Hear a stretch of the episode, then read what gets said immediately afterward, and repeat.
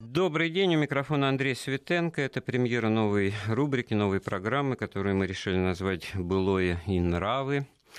Еще один разговор на тему истории, воспоминания об истории, восприятие истории, ну, может быть, в большей степени, в таком культурологическом, бытовом плане, с деталями, которые очень интересны тоже вот, э, обсуждать, и иногда из детских вопросов возникает интересная тема для разговоров, и иногда они вот людей, поживших в то время, так сказать, ставят в тупик и начинаешь что-то припоминать. И в этом смысле мы вот э, не ограничивая себя вот историческими сюжетами, временами и эпохами, все-таки начнем с 1945 года, 70-летия Победы. По разным причинам эта дата, эта веха в истории страны вспоминается. Э, я уже как-то говорил в эфире, что я, в общем-то, и живу в определенном смысле в 45 году. Наш сегодняшний гость Александр Анатольевич Данилов, доктор исторических наук. Александр Анатольевич, приветствую вас. Добрый день. Э, ну, тоже можно сказать, э, не только в 45-м, но вообще вот в, в ту эпоху послевоенную, очень характерную, о которой действительно интересно вспоминать, и она как раз показывает, и эти воспоминания, в свою очередь, показывают, показывают, насколько вот, э, ну, потребительски мы к истории относимся. Э, в первую очередь оценки, во вторую очередь, а может быть даже и в первую конъюнктуру, то есть такая э, подвязка под текущий момент всех исторических событий, соответственно, трактовки тут меняются. Но ну, самое главное, что я хотел бы сказать в начале, что мы, конечно, дорогие, вы наши в прямом смысле этого слова, радиослушатели, должны бы нам в этом смысле помочь своими вопросами, своими предложениями темах, которые мы могли бы э, обсудить, звоните нам. Наш телефон 232 15 59 4, 495 код Москвы. Напоминаю, программа это идет в прямом эфире, так что звоните и присылайте смс-сообщение на наш портал 5533, смс-портал со, со словом «Вести» в начале корреспонденции. Так вот, 45-й год. Каково тогда нам э, жилось? Была ли это э, пастораль э, победное, так сказать, и умиротворение, и, и, и в общем-то, совершенно понятная, так сказать, радость победы, вот закончились эти кошмарные времена. На самом деле, догадываемся, все было сложнее, жизнь полосатая штука там и так далее, и так далее. Ну, так, чтобы за все сразу не хвататься, ну вот самое главное, так сказать, был, был порядок, вроде бы был порядок. Но граждане все-таки были какие-то беспорядочные. Я вот тут адресуюсь к, к фильму «Место встречи изменить нельзя», как бы, как бы вот вешка такая, восприятие, да, и организованная преступность, и криминальная обстановка, насколько это действительно было характерно для э, той эпохи, насколько характерно было вот это ну, совершенно в отмену такой вот э, первой картинки э, истории, когда все, все, все построены, все любят Сталина, все, так сказать, порядок полный, страна победителей, надо восстанавливать хозяйство.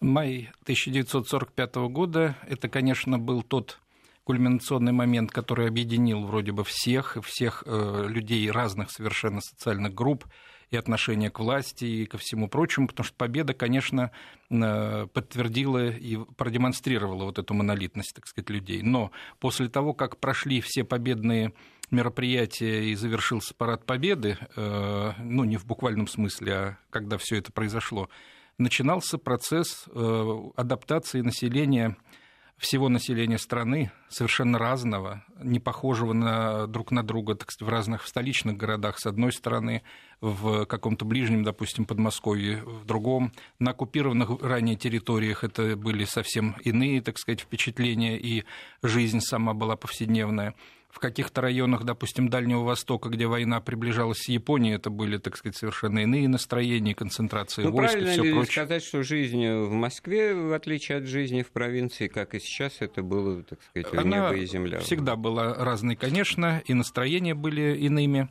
и уровень жизни был тоже совершенно разный. Э, но то, что касается столичных городов э, и Москвы, и Ленинграда, они, конечно, тоже особые и тот, и другой город, но э, после окончания уже Второй мировой войны, после сентября 1945 года, начинается процесс возвращения пока еще не полномасштабного военных с фронтов, начинается процесс возвращения эвакуированных лиц из дальней эвакуации, а кто-то приезжает от близких родственников из мест, так сказать, более менее, вернее, удаленных от линии фронта прежней, так сказать, и начинается процесс какой? Приезжаешь в свою квартиру, а в квартире кто-то живет другой, кому-то дали, так сказать, эту квартиру на законных основаниях для того, чтобы они проживали там. Судьба э, прежних владельцев была неизвестна. Кто-то уезжал, оставляя своих близких на этом месте, возвращается, а их нет. Кто-то умер от голода в том же Ленинграде, кто-то погиб, кто-то, так сказать, переехал в другое место. То есть начиналась проблема Я знаю, здесь вот есть у меня в запасе иллюстрации, знаю совершенно конкретный э, случай. Коллега рассказывал про историю, так сказать, вот, обладания им своей собственной квартиры, начиная со времен собственной бабушки, которая во время войны вынуждена была уехать э, в эвакуацию э, ну, в Свердлов Свердловск на Урал. И такая же ситуация. Квартира была занята, и, в общем-то, ее не, не ждали, и как бы никакой надежды на то, чтобы, тем более, какие-то ответы работники там были поселены на Плющихе, дом стоял. Но она исправно, находясь в Свердловске, ходила э, на почту, или, ну, вот, кстати, куда, где платили, на почте все таки да, и оплачивала э, квартплату за эту свою московскую квартиру. Дальновидный и, человек. И сохраняла все эти квиточки, которые она предъявила, значит, э, в суд, написав заявление, и суд принял решение.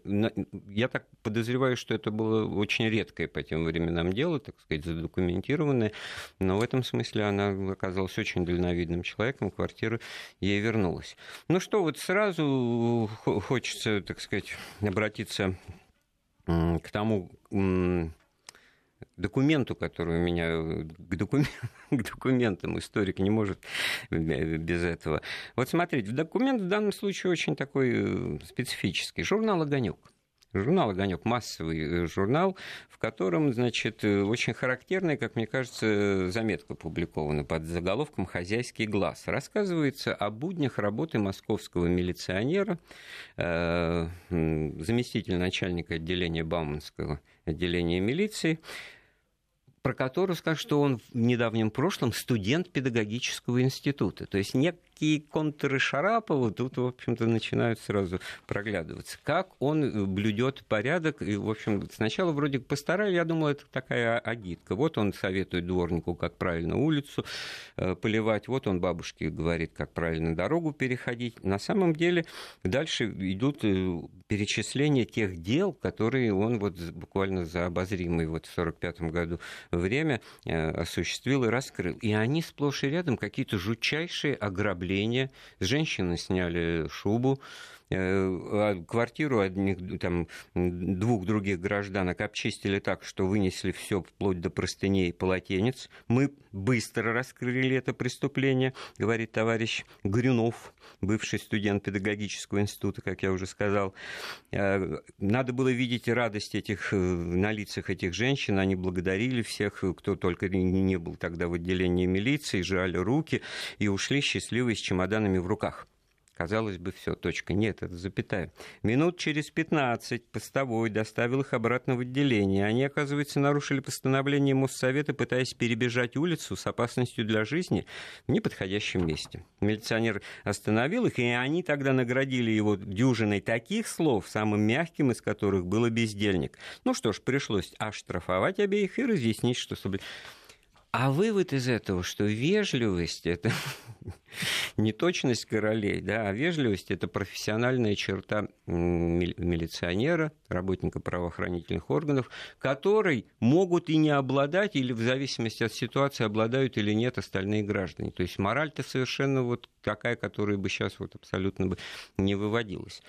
Насколько вот в этом смысле вы полагаете, это вот показатель того, что была сила порядка, или, или вот как раз это все как раз свидетельство того, что криминогенная ситуация была ужасная. Криминогенная ситуация складывалась очень тяжелая, и складывалась она впервые за все время, все-таки военные условия э, и комендантский час, и все прочие условия, которые были во время войны, они во многом дисциплинировали, так сказать, общество, и борьба с криминалитетом была, так сказать, э, совершенно в иных условиях. Но после того, как все это было отменено, естественно, произошло оживление, так сказать, всех криминальных структур, и начали создаваться, пользуясь современным языком, организованные преступные группировки, которые, так сказать, типа черной кошки и других, которые, в общем, терроризировали население. Знаете, вот один из персонажей черной кошки, Павлов его играл прекрасный артист, он же и показывает самое важное обстоятельство. Так сложилась судьба, такие хитросплетения, что он буквально его выталкивает куда-то в, криминальную, так сказать, зону. Да? да, потому что проблема-то была в том, что людям не могли сразу дать работы, не могли сразу обеспечить его э, жизнь каким-то образом, и люди были вынуждены в этих условиях искать сами средства Но ведь безработицы это не было тогда.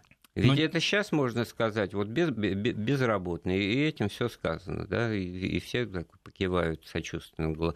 А тогда такого вообще понятия не существовало. Понятия не было, но в то же время обеспечить в огромном количестве возвращавшихся военных с фронта а, трудоустроить их всех достойным образом, так сказать, и расселить, и все Значит, прочее. Вот, вот это была проблема. Да, она была. Была то есть, проблема, Система да. так была выстроена, что она вот собственные изъяны как-то прятала. У нас есть звонок, Нина Николаевна. Добрый день.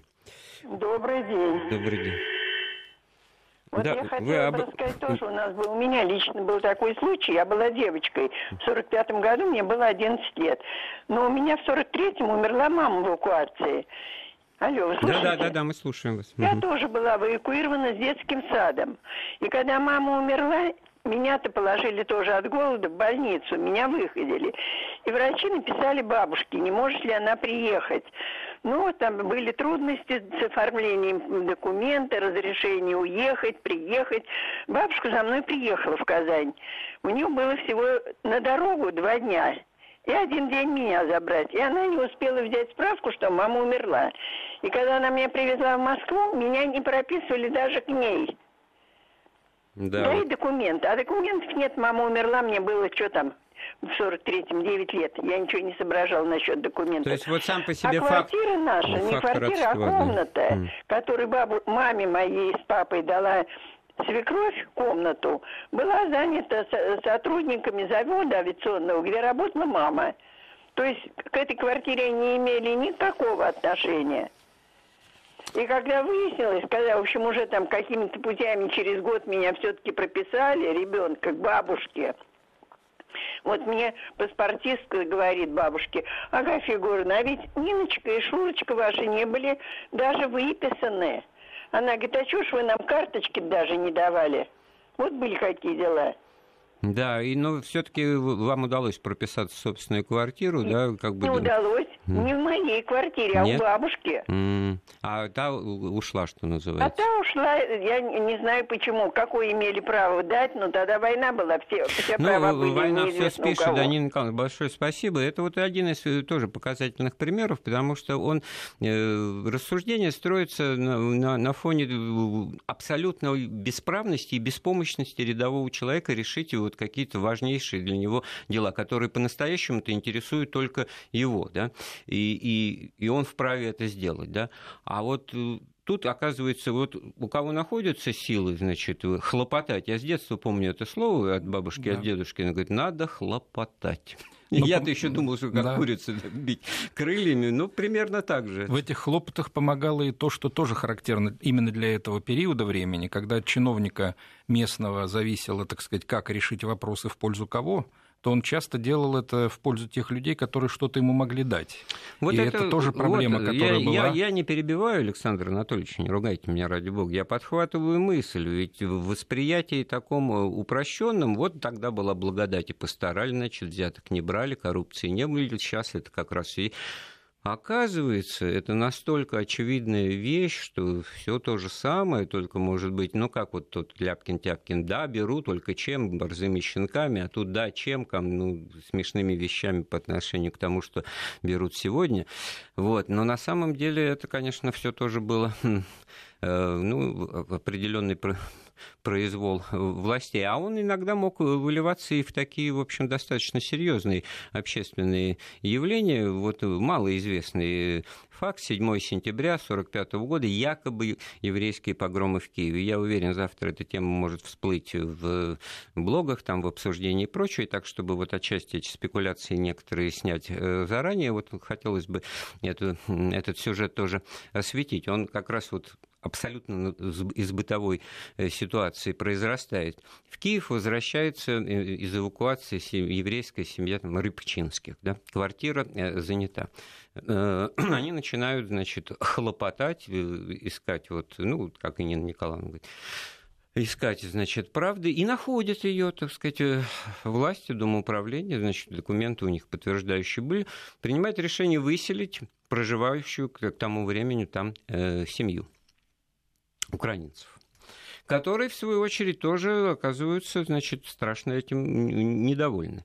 Обращаются за помощью э, к друзьям, э, демобилизованным как раз вот из Красной Армии, э, некий Грабарь, да, и, его друг Мельников, значит, которые решают помочь тоже идут хлопотать, тоже идут искать правды в местные инстанции, не находят ее. И дальше вот все выливается в абсолютно вот, ну, в такую, так сказать, вот картинку, как, как из фильма. Да?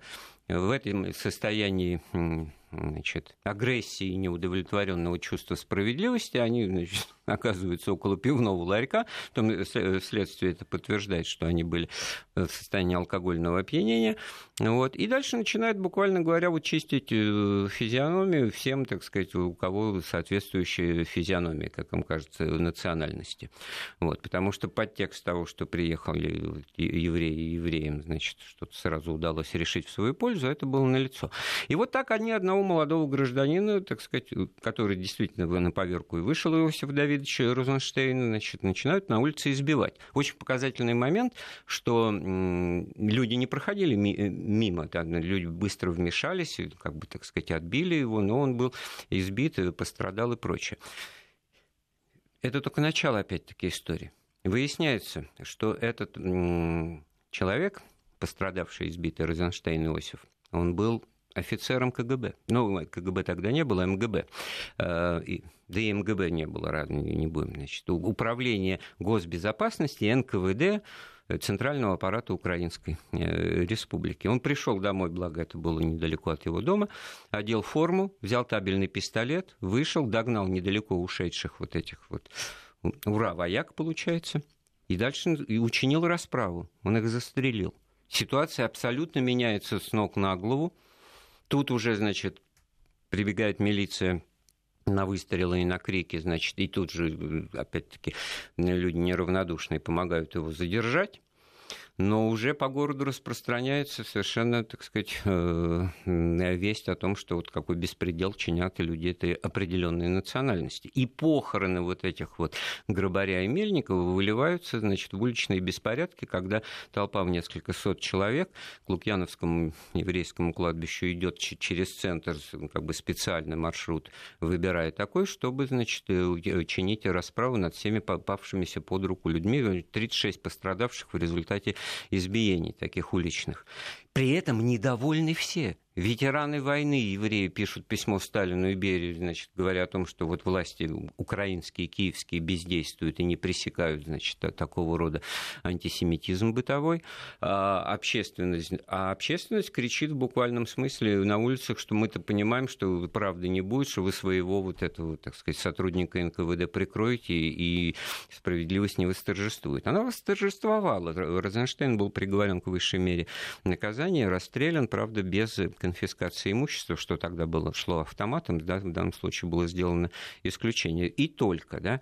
Но вот это вот, так сказать, эпизод. Я сразу, чтобы не было спекуляций и передержек, скажу, что там до погромов именно массовых э, дело не дошло, но, абсолют, но абсолютная ситуация была на грани срыва, и это по документам э, официальным, секретным, значит, которые донесения описали и в центр, в Москву, украинские спецслужбы, значит, они киевские, они свидетельствуют о том, что нервозность это была. А причина-то выясняется не просто вот в этой извечной, так сказать, недолюбливаемости, да, так мягко скажем, а вот она покоится на этих основаниях, о которых мы говорили.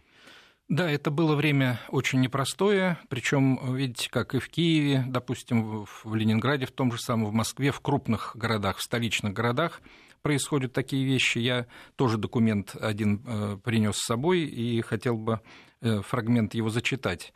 1 декабря 1945 года Светлана Аллилуева пишет отцу, который находился на Кавказе, э, о том, что происходит в столице – и она пишет так. «Москвичей последние полмесяца, то есть середина ноября, значит, стали жутко грабить и убивать по ночам какие-то бандиты и хулиганы.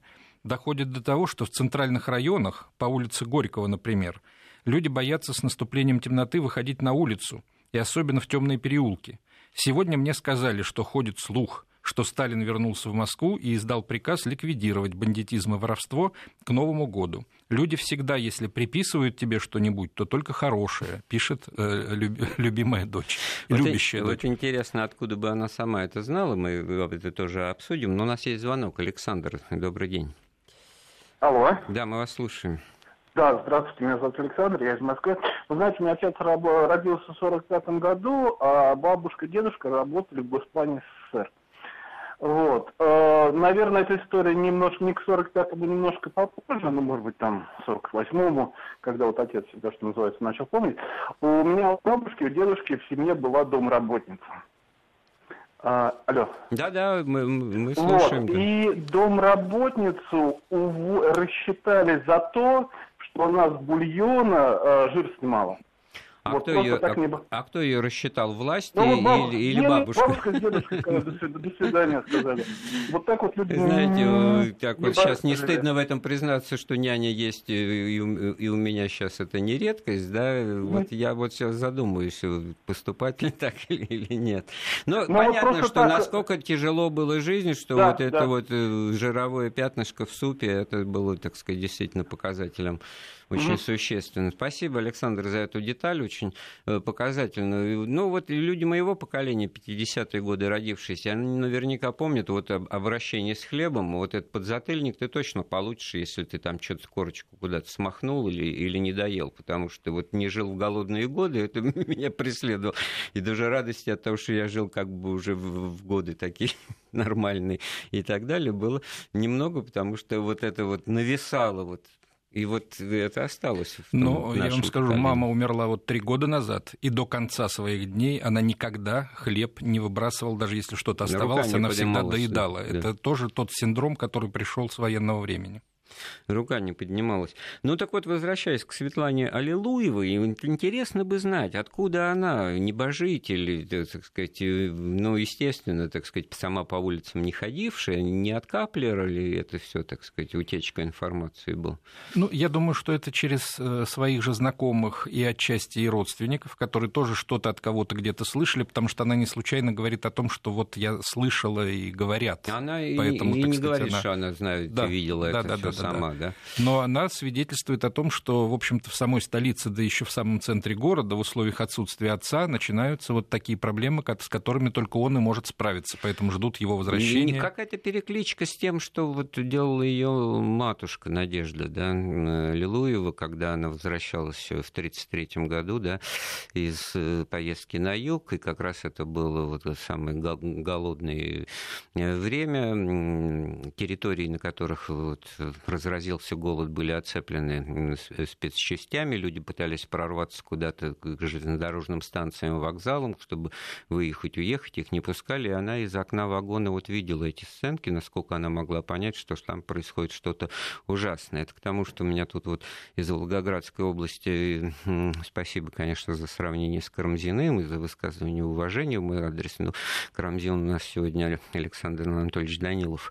Вот. А просит сказать вот о том, что вот, это вот на Украине любят вспоминать, что был ли голодомор или нет. Ну, был на Украине голодомор. Он не только на Украине был. Вот вся проблема-то на сегодняшний день в том заключается, что он не меньшей степени был в Поволжье и в других районах, э, житницах Российской Федерации, на севере Казахстана, и там же выселенные кулаки э, в Акмолинской, будущей, там, сказать, Целин на комсомольской земле, будь здоров, как умирали. То есть приватизировать тему Голодомора, сейчас растаскивать по национальным квартирам, это, это глупо, это очередная передержка истории.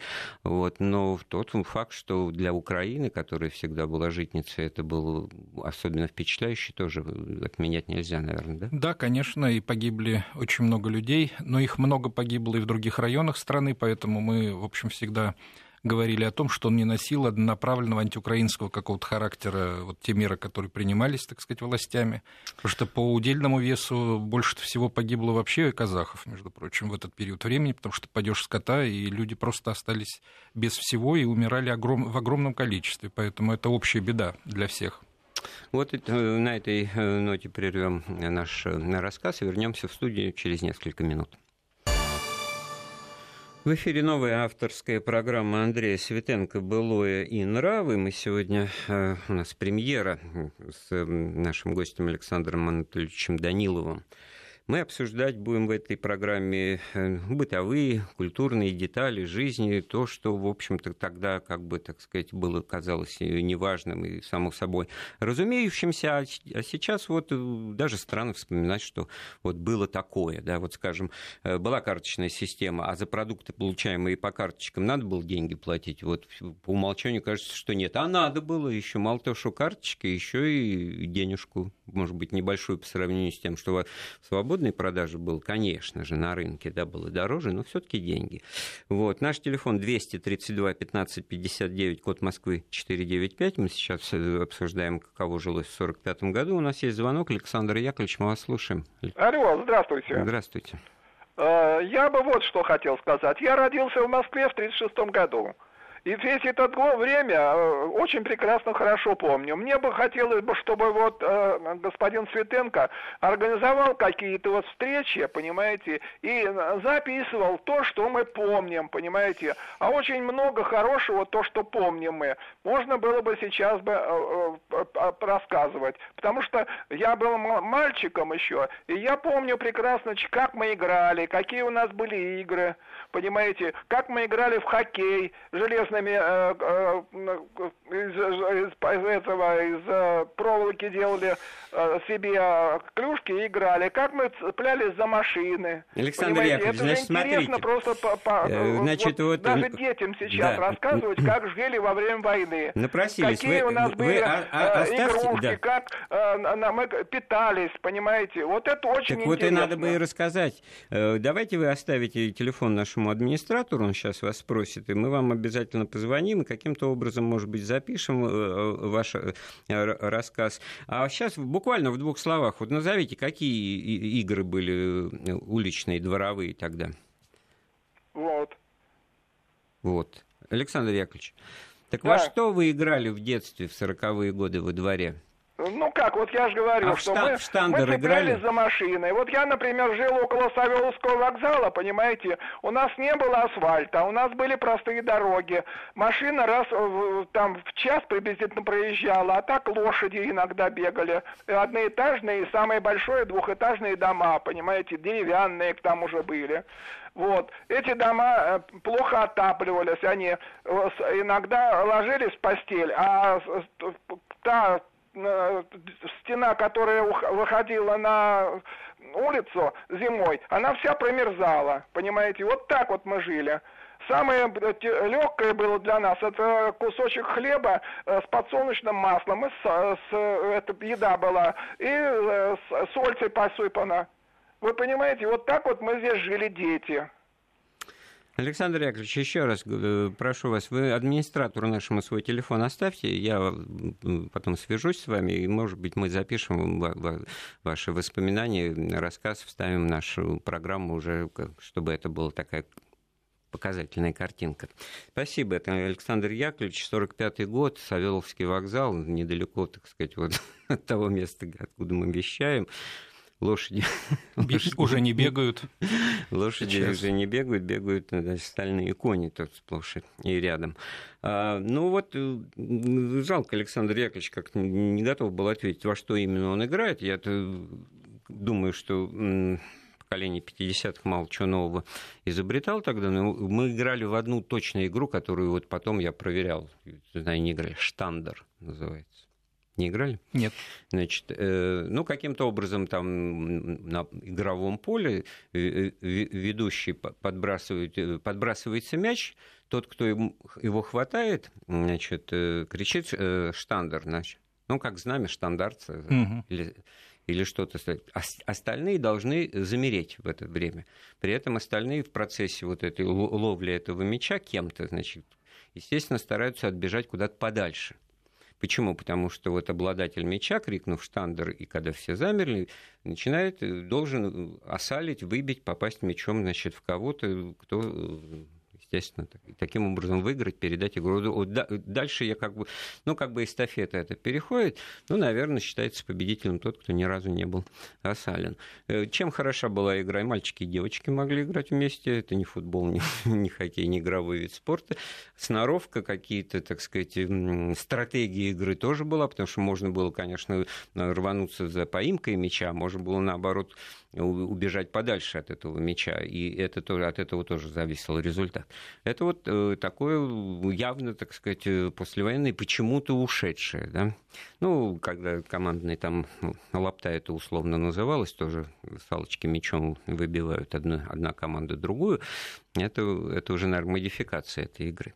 Ну, вернемся в контекст тех проблем, которые мы сегодня в состоянии обсудить про жизнь в 1945 году, значит, вот эти вот бытовые коммунальные сюжеты, нескончаемые, в общем-то, по количеству, ну, мы их обозначили, а другое, вот как примета нравов 1945 года, трофеи – вот как у Высоцкого в песне, там, значит, трофейная Германия, трофейная Япония, везла в страну та-та-та, там сплошная чемодания, да, а, трофейная Германия. Вот с точки зрения морали и этики, да, ну, понятно было, что это что-то, в общем-то, как бы не очень, да, но с другой стороны, а почему, а что? По праву, так сказать, э, вот ваше отношение к этому ну, во-первых, значит, э, примета времени это наручные часы, которые вот там были у каждого солдата на руке, вермахт, штамповка. Э, для советского человека часы наручные это была редкость тогда. Да. Большая. Вы знаете, это очень сложная тема для нашего сегодняшнего именно дня, потому что с точки зрения, конечно, морали, нравственности и всего прочего, трофеи, они сегодня иначе совершенно воспринимаются, и само понятие такое, нежели это было тогда. Но в 1945 году это было вполне обычное явление, и в любой армии, не только в нашей, такие же трофейные приобретения, причем очень серьезные, были и в американской армии, и в армиях других союзных стран. Э, я уж не говорю, так сказать, о тех, в кавычках, трофеях, которые вывозили эшелонами которые сейчас вот находят там в Польше или где-то сами немцы, так сказать, это разные, безусловно, ну, это так сказать, вещи мы явления. на бытовом уровне говорим, что, ну, знаете, вот так, чтобы сразу вот другую сторону, вот эту, а, а, а, адскую противоположность этого, там, мародерство. Да, да, да, да, да, да, да. Вот. А ведь если разобраться, ну, действительно, разруха, боевые действия, прочее, прочее, прочее, так сказать, ну, вот не то, что как бы человек слаб, а советский человек не должен быть слаб, там, советский солдат, прочее. Ну, мне кажется, вот это вот, это вот обсуждалось, какая-то внутренняя борьба, э, моральные, так сказать, основания для того, чтобы это все, так сказать, каким-то образом оценить ну и оправдать. Они происходили тогда в людях, они имели место, и поэтому, в общем-то, особенно этого даже как бы и не прятали, и, и ну, может быть, детям-то особенно не, не, разгов... не, не рассказывали с гордостью, что снял с такого-то поверженного. У нас в семье, значит, тоже отец же был участник войны, он закончил в Восточной Пруссии войну. И, конечно, об этом не было разговора никогда по поводу трофеев, но есть э, одна вещь, которая осталась, так сказать, в самой семье от того времени. Это пепельница, если я не ошибаюсь, 1935 года. Она стандартная, я видел такие пепельницы потом во многих э, альбомах. Так, то есть это был ширпотреб, это никакого там ничего особенного не было. Это то, что он привез. Я его когда спросила, откуда же это, он объяснил, что это был вот разбомблен, так сказать, дом, и в обломках там вот этих вот нашлась совершенно чудесным образом спасшаяся, значит, э, обычная, простая, недорогая вот эта штучка, которую он привез. У кого-то были другие возможности. Э, есть специальные исследования, которые связаны, и решения, кстати, партийно-правительственные, которые связаны с тем, э, какую выдавать, так сказать, нашим руководителям, генералитету и, так сказать, прочим крупным лидерам, сколько кому вагонов, так сказать, можно было выделить на доставку трофейного имущества вот сюда, это... в Советский Союз. Это другой совершенно уровень, это уж явно не пепельницы и не что-то другое. Ну, то есть в массовом э, таком масштабе, так условно, на лейтенантско-сержантском уровне, это было, ну, естественно, что-то компактное, что реально отвести. И реализовать. Да, папа мне рассказывал, про, что он дедушку очень ругал, когда тот с войны вернулся, говорит, ты мне железный крест э, привез какой-нибудь, вот, э, немецкий. Как сувенир. Что в дворе показывает. Да, да. А он говорит, ты знаешь, он я вез, вез, а он в дороге погнулся, я его выбросил. Да разве от этого германского креста будет, что он погнутый? Это даже лучше. Для папы это было разочарование на, на долгие годы. Везли э, многие, так сказать, это мы видим и в фильмах, и в воспоминаниях проходит. Что больше всего везли из Германии, из той же самой? Опять же, для реализации почему-то граммофонные иглы или иглы для швейных машин, так сказать, везли. То есть компактную вещь, которая, так сказать, вполне... Да, и, и это был дефицит. дефицит это да. был дефицит. Это были, допустим, женские э, галантерейные всевозможные принадлежности, и чаще всего это были чулки, к которым это был страшный дефицит, и их не было э, такого качества в а нашей а стране до вещи, наверное, и вообще в нове, как аксессуары, так сказать, да. воспринимались. Да, да, да. Так что вот эти, это, да, безусловно, такое было. Но были и те примеры, которые хорошо известны, когда вывозились, в общем-то, э, допустим, разобран был э, летний дворец одного из князей германских, так сказать, вывезен как дача сюда, в Москву, Подмосковье и так далее. Такие примеры тоже были. Ну, вот об этом мы поговорим э, через несколько минут, имею в виду уже как бы трофейное дело, то есть, так сказать, проблема больших людей, которые были связаны с, с э, этими трофеями из поверженной Германии. Я напоминаю, что телефон 232 15 59, код Москвы 495, и наш смс-портал с номером 5533. Присылайте на него свои комментарии и вопросы под заголовком «Вести» в любой транскрипции. Напоминаю, что эта программа э, «Былое и нравы». Мы обсуждаем, так сказать, историю в контексте того, чем жили люди, как они жили и что они при этом, так сказать, из себя представляли, как все меняется в истории. Итак, это программа «Былое и нравы», ведущий Андрей Светенко, гость программы историк Александр Данилов. Вот нам пишут, а мы играли в штандер в 70-е годы в Москве, Елена Владимировна. Вот молодец какая, да, действительно, но не, не могла игра умереть вместе с тем, со мной переставшим быть ребенком. У нас есть звонок, Александр Анатольевич. Наталья нам звонит. Добрый вечер, э, добрый день. Да. А вот вы знаете, я слышала, что вот после войны, когда начался бандитизм и народ вернулся, конечно, вооруженный и так далее, было строгое постановление об изъятии оружия населения с целью борьбы с бандитизмом, э, преступностью и так далее. И то, что было уже к началу 50-х, э, фактически выведена эта преступность, и что очень были большие успехи в этом. То есть не вооружали народ, а разоружали. Вот. И мне кажется, вот на учете такой такое, что страшные такие, ну, страдания, такое, э, ну, что у нас была поражена вся промышленность и все. Вот осудительный какой-то уклон, что было сейчас и тогда, и тогда. Когда сейчас у нас не могут с преступностью справиться в такое обычное время. Вот стоит ли в таком плане, ну, осуждать сороковые годы после катастрофического состояния да нет, конечно, экономики да, и всего? Наталья, спасибо большое, да, и за, как бы, так сказать, понимание вот сути проблемы, потому что, ну, действительно, и количество стволов, и оружия, и люди, главное, психика, изломанная войной, это, так сказать, и сколько вот таких вот с фронта пришедших, э, тоже разные люди получаются. Кто-то в мирную жизнь, кто-то будущее для себя видит, кто-то хочет э, зажить другой жизнью, а кто-то привык вот э, как бы только этим заниматься, да. Ну, ну и хорошо, потом там... мы ведь сегодня говорим о том, что мы фиксируем тот уровень, с которым вошла страна или вышла, наоборот, из войны.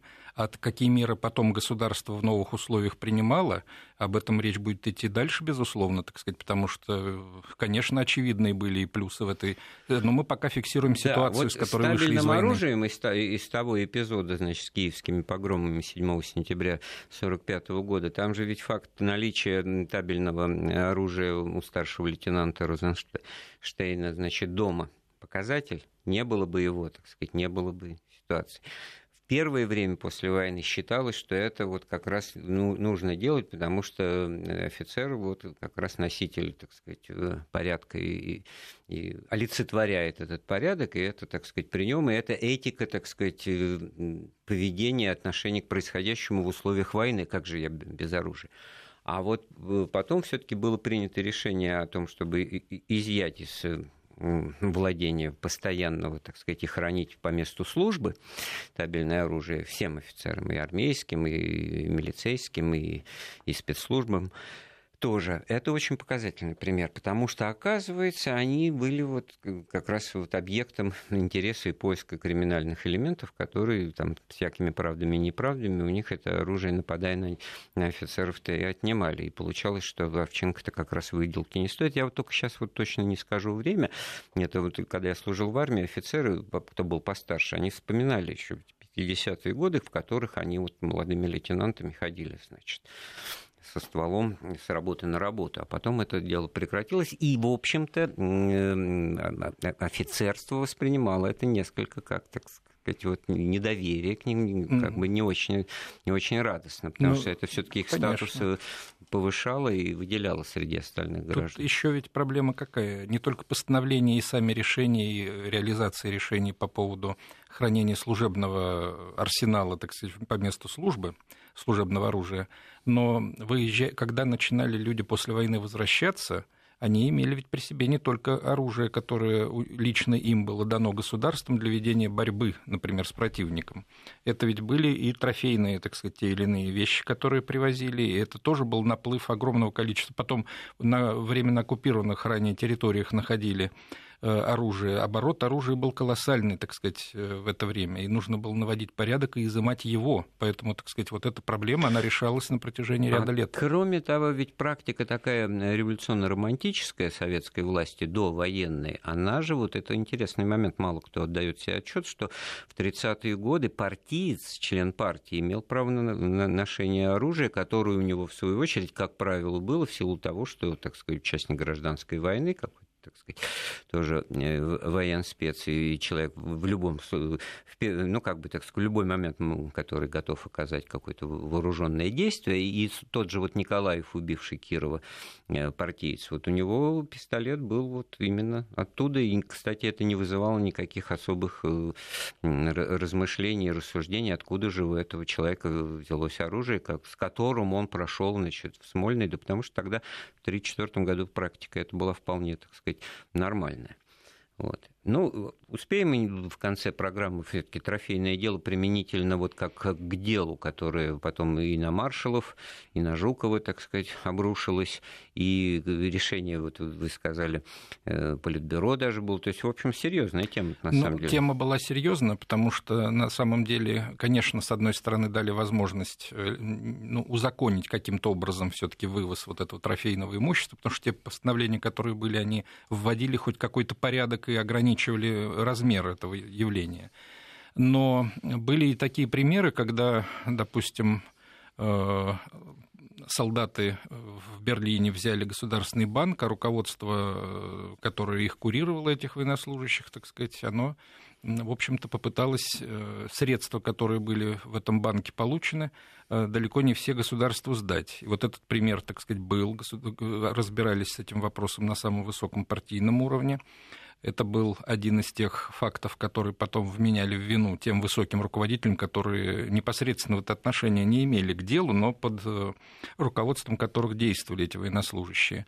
Э, и я бы сказал, что вот этот трофейный фактор, так трофейные дела многочисленные, которые были, они часто использовались э, ну, в интересах сведения счетов и ведения политической борьбы или отстранения неугодных лиц. Хотя это было общее явление, я повторяю, но э, избирательно действовало это против конкретных людей. То есть это не некий аналог и продолжение темы взяточничества, э, коррупции, там, использования служебного положения, когда можно было при желании значит, человек неугодному в целях борьбы. Ну вот, пожалуйста, маршал Жуков, которому абакумовские, так сказать, следователи это все вменили, и, и там пришлось пришлось объяснять, что это не он, это генерал Крюков, и там э, тыловик, который, значит, что-то такое, подумаешь, 40 шуб там, или какое-то количество ковров, которых он и в глаза не видел.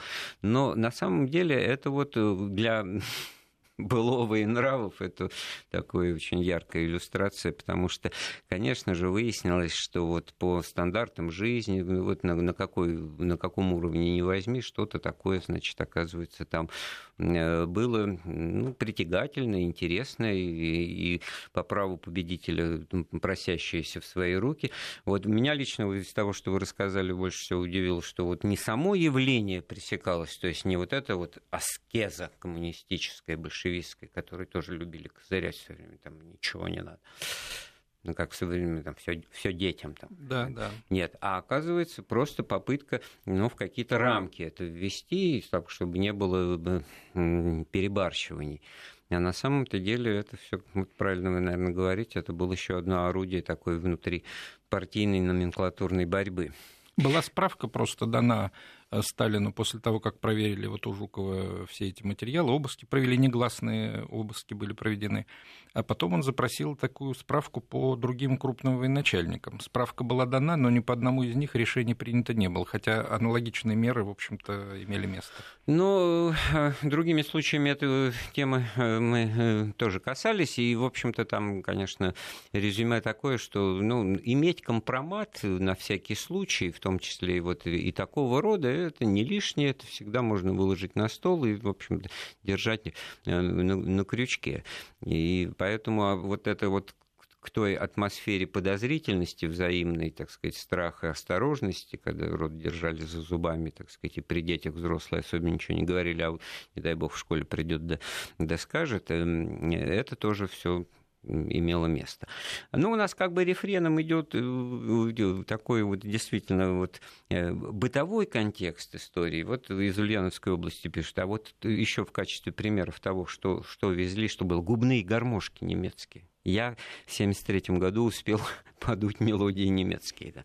Вот. Это тоже показатель музыкальные инструменты. И, кстати говоря, ну, такой вопиющий, впечатляющий пример того, что это атрибут действительно немецкой культуры. Это губная гармошка, которая как, как стереотип воспринимается значит, во многих кадрах кинохроники военные едут, значит. Но это вот... чаще именно прям военный трофей с поля боя, фронтовой солдаты, непосредственно. Да, играют на губной гармошке да. при этом.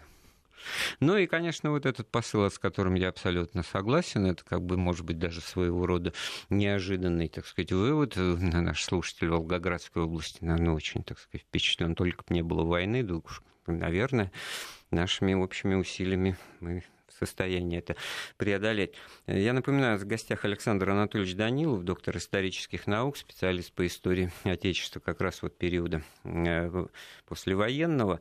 И как бы вот завершая наш вот этот разговор, было и думаю, а, о, вырвалось все я, я вот когда шел на эфир, думаю, ну все равно же вот проклятое это ну, высшее образование, значит, было и думы. На какие думы нас э, выводят вот это вот э, нравы 45 -го года и вот то былое, в котором было все и хорошее, и плохое, и попытка, значит, смешать это приведет к тому, что получится ничего, смешивать да. тоже как бы не очень хочется страна столкнулась э, с совершенно новыми вызовами и реалиями к концу войны и нужно было их правильно оценить и наметить меры по преодолению вот этих новых проблем, которые в обществе возникли, в том числе и на бытовом уровне. Нужно было перестраивать и иначе строить социальную политику. И нужно было, э, в общем-то, дать возможность людям почувствовать, что война закончилась. Вот это то, о чем потом можно будет говорить дальше. Война закончилась, а наши рассказы и разговоры об истории продолжатся. И сегодня в том числе, потому что 18 часов 4 минуты, как обычно, выйдет в эфир программа «Вопросы истории» с Андреем Светенко. Погода плохая, слушайте радио Вести ФМ.